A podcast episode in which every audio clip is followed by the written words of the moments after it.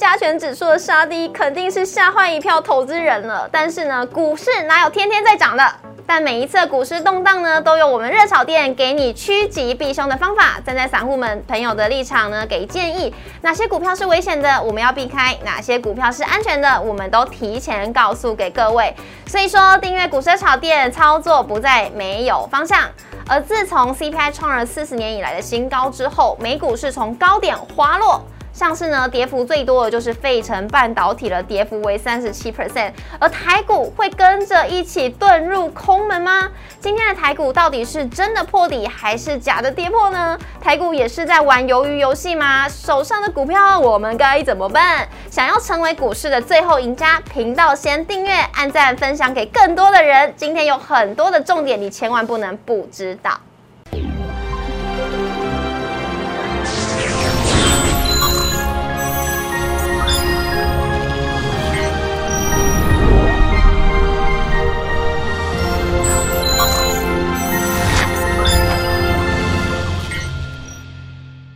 股市炒店投资不断线，大家好，我是主持人 Coco。今天呢是礼拜一，我相信很多投资朋友看到今天的行情会有一点害怕，但是不用担心，我们今天节目现场呢邀请到最温暖的大人哥陈坤仁分析师来一解答大家的忧愁。我们欢迎陈坤仁分析师老师好，Coco 好，大家好。老师，今天礼拜一呢，就要靠靠您了，因为我记得上一次每次礼拜一都要很担心，是不是又要破底了？哎，好像是这样子。对啊，怎么会这样？难道是有礼拜一行情吗？没关系，我们等下跟大家做说明哦。好，那我们来看一下我们今天的主题，要跟大家聊的就是呢，美股四大皆空，台股会不会也会连接着台股遁入空门呢？到底今天的行情是真破底还是假跌破？今天来听听看老师怎么说，以及呢，老师竟然说台股鱿鱼游戏开始，赢者全拿，这是什么意思呢？我们赶快听听看老师怎么说。那我们先来看一下我们今天台股走势。今天是开小高之后，随即跳水重挫，航运股呢今天成为沙盘的重心。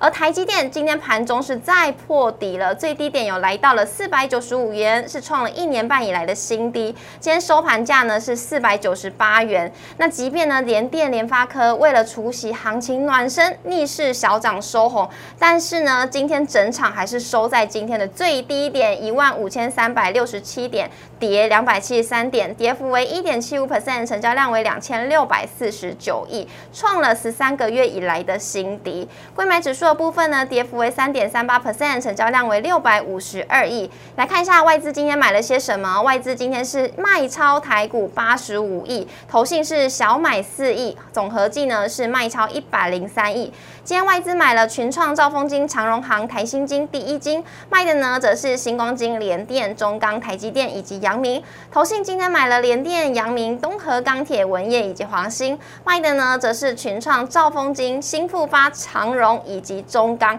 留给各位投资朋友来做参考。今天呢，我要赶快来问一下老师，这应该是大家都很想要知道，因为现在呃美国通膨这么严重，CPI 指数也是创了四十年以来的新高嘛。那其实美股呢，自从高点滑落，跌幅都超过二十 percent 了。这边有帮大家统计出来哦。道琼是跌幅二十 percent，而纳斯达克呢跌幅为三十四 percent，标普是跌幅二十五 percent，费半指数是跌幅三十七 percent。好，来反观一下台股，跌幅是十七点五，哎，都比美股还要低耶。那台股的状况，老师怎么看？好的，那如果就最近这段行情来说的话，我们之前有跟大家提醒到，就是。其实，在美股的下跌的过程中，那我讲很坦白的是，台股这边你要直接能够独强直上。哎，黑吉波扣零的代际，扣零的代是的，那也会可以看到这这一段行情来说的话，其实这一段的所谓的美股的下跌的过程中，其实都跌幅超过二十 percent。对，那也有一个说法叫做说跌超过二十 percent 就叫做是熊市嘛。嗯，是。可是我要请投资朋友另外想一个观念哦，也就是说，其实前一阵子的美股是比较属于拉高的，而且是创下历史新高的。是。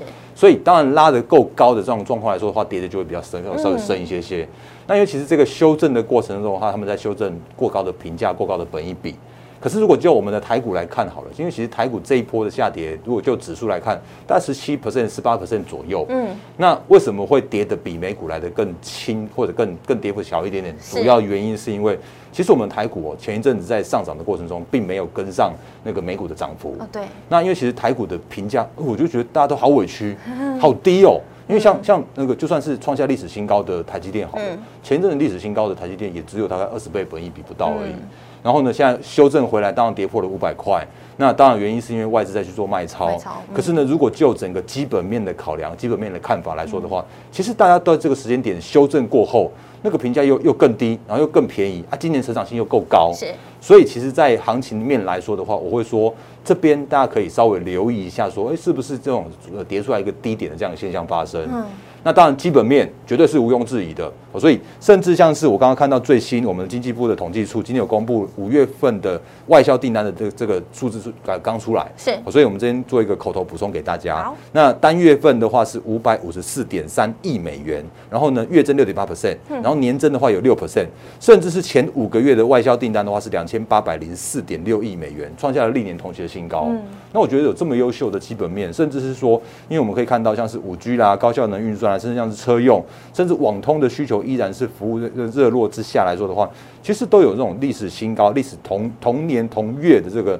新高的水准，甚至是电子产品都有二十八个月的正成长，这是最新的资料。是，那我们发现发现说，哎、其实大家都还蛮好的。对啊。可是呢，大家都很委屈了，是所以我觉得大家可以稍微关注一下，说，哎、那这边如果行情跌到一个波段低点，然后呢，接下来是七月，也是第三季的传统旺季的时候的话，这个后续的行情大家可以那个有有，我觉得可以变变乐观来去做期待哦。是，大家有没有发现呢？每一次呢，我们乐炒店都跟大家讲的话，都是比较增加我们投资朋友的信心，因为我们都会知道说，大家面对于这样子的行情，其实心里都会有一点慌慌害怕的。所以呢，我们今天就其实有准备了呃一些，有时候我们的节目上面都会有趋吉避凶的方法来教给各位投资朋友。所以呢，一定要把我们的热炒店的节目一定要订阅起来。那我相信大家最想要知道就是，老师啊，那不对啊，今天台股又破底了，我们的眼镜也都破了，怎么会这样子呢？好。我我相信今天在这个就是开平然后走低，然后收最低的行情来说的话，大家应该会有那个会要么恐慌对，要么不知所措。是，然后呢，我可以跟大家提醒一件事情，就是嗯我们在这个时间点，那个如果在在播放的时间的话，你应该可以看到今天的信用，也就是今天的融资融券的变化了。是，那如果就上个星期四和星期五的两天的融资的话，其实少了八十八亿嗯，元。有减少的，嗯，确实是。那而且这这最最近这段行情叫做是好股票也杀，坏股票也在杀是，然后呢就在洗那个浮额的过程。那如果我们对照一下这一次，或者说我们把过去几次洗清浮额、洗融资余额这个过程来说的话，大家可以留意两件呃两个两个很很重要的时间点。第一个的话是去年的，就是二零二一年的五月份的那一次，那一次的大盘跌到了一五一五九，嗯，然后呢，那一次的融资余额的话是那个短线上面杀到差不多剩剩下一百一百五十 percent 左右的维持率。是，然后呢，那一次的话，其实也有一度全面市场上面恐慌。对，可是呢，那一次在跌到一五一五九之后的话，大家可以看一下过去那段时间哦，从一五一五九就直接上攻到一万八千点没。错，所以那一次是起伏额。那另外的话呢，再可以看到十月份的那一次，也就是大盘在一呃一六一二一六二的那一次。那那一次的话，也有一次洗清浮额的过程。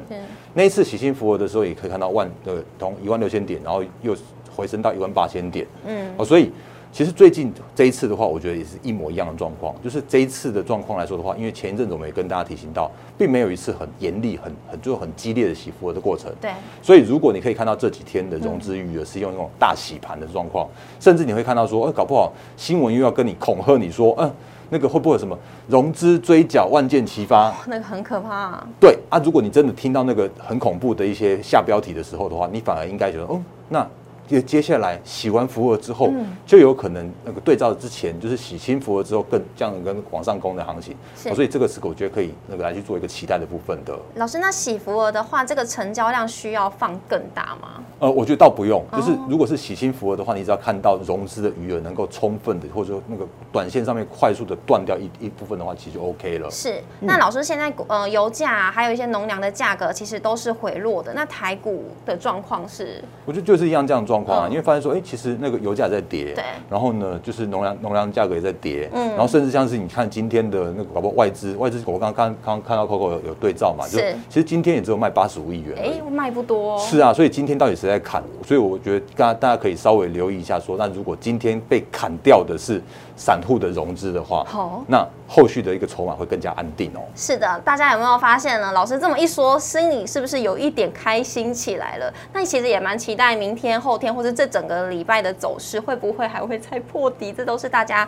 呃可以留给大家去做思考的。老师，像今天的长荣、阳明、万海，其实也都是盘中讨论度蛮大的，因为很多投资朋友他们手中都是还有航运，而航航运反而是这几天真的是沙盘的重心，哎，怎么办？好，那因为其实我们之前有跟大家聊到说，现在目前的法人他们在操作的方式的话，已经把航运，尤其是刚刚像 Coco 有提到的货柜三雄，是变成是一个高出低进、上下起手的这样一个操作的方式。是老师上次有提过，是因为虽然他们有很高的殖利率，可是呢，未必这些相关的法人他们在追求这种所谓的高殖利率，嗯，因为他们在追求的一件事情是，哎，哪里有跌出来的低点，然后他们就这边逢低去做一个承接，是。可是呢，在往上涨的过程中的话，他们却用一个获利了结这样的态度去面对他们，哦。那当然最主要的原因是因为其实今年的航运的，呃，就是今年的他们的获利都一定是创下历史新高，是觉得毋庸置疑的，是。可是呢，在去年的基期比较被垫的比较高一样状况来说的话，其实就会让他们今年的成长性受到一些些的呃不是那么样的，就是不像去年那么样的大幅成长。嗯，